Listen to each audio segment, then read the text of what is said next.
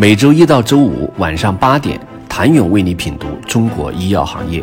五分钟尽览中国医药风云。喜马拉雅的听众朋友们，你们好，我是医药经理人、出品人谭勇。通过精简流通环节，降低虚高药价是两票制的重要目标。但显然，为了看似符合政策规定，广药集团三家下属公司在商业模式上做了一系列设计。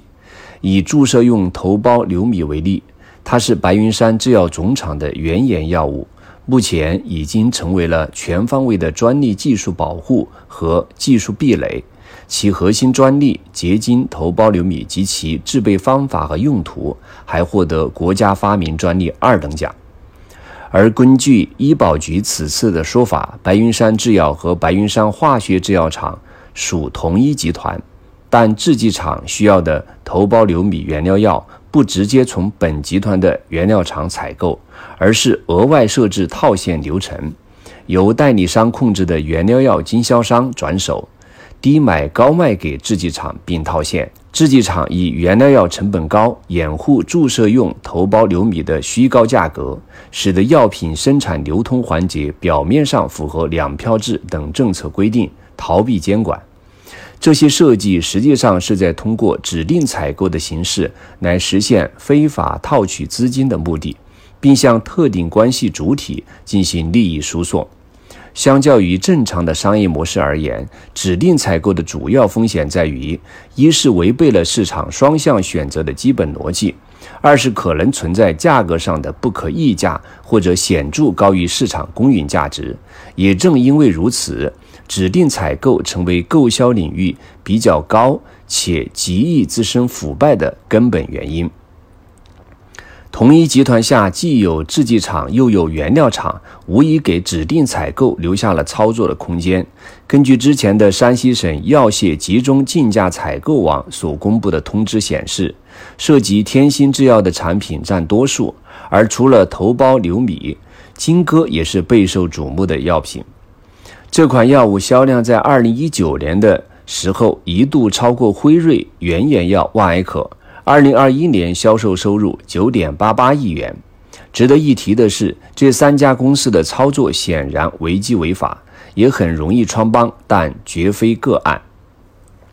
代理商作为产业分工的产物，是其价值和必要性的，但在两票制情况下，代理商没有合法收入渠道，各家药企为解决这个问题，想出了五花八门的办法，这也是监管机构下决心要整治的原因。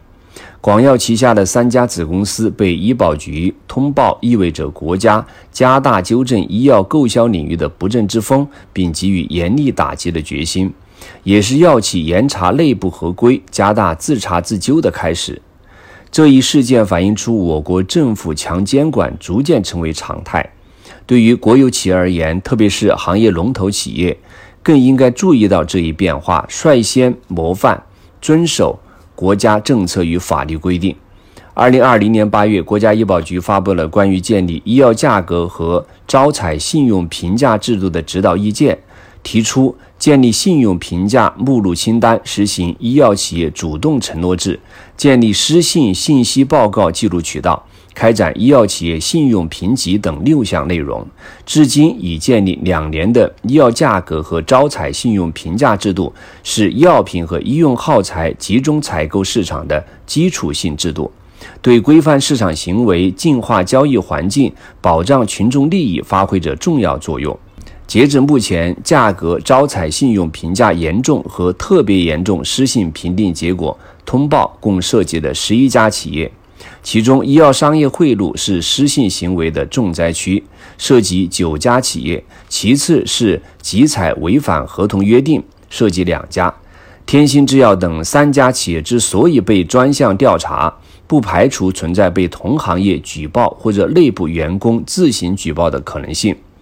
随着两票制的施行，以及国家医保局建立医药价格和招采信用评价制度，医药行业自律与互相监督制衡日益成为我国发现违法违规线索的重要来源。谢谢您的收听。想了解更多最新鲜的行业资讯、市场动态、政策分析，请扫描二维码。或添加医药经理人微信公众号“医药经理人”医药行业的新闻与资源中心。我是谭勇，明天见。